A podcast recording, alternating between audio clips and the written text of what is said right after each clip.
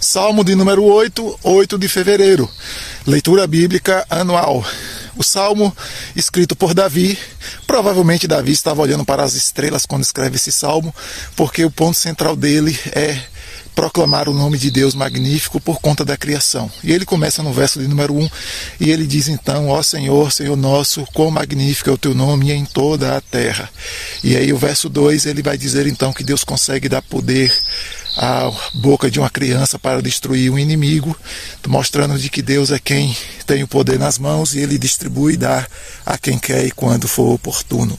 E do verso 3 até o verso de número 8, Davi então exalta Deus e fala sobre a criação. E, e aí vem o entendimento, porque talvez ele estivesse olhando para o céu em um momento da noite, porque ele diz assim que os céus e as estrelas, não é? Ele começa olhando para lá e começa a dizer que Deus então fez tudo isso e fez também os animais, o homem, e deu ao homem o domínio sobre a terra, concede ao homem domínio sobre a sua criação feita com seu poder e o poder da sua palavra. Então nós precisamos louvar a Deus pela criação, e Davi termina dizendo isso: Ó Senhor, Senhor nosso, quão magnífico é o teu nome em toda a terra.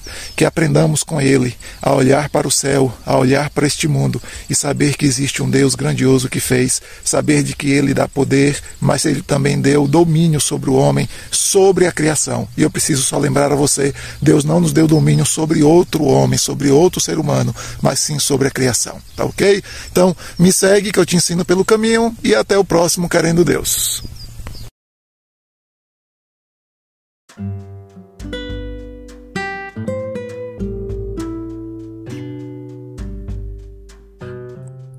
Roberto Sóstenes, pastor na Igreja Batista de Barra, no oeste da Bahia.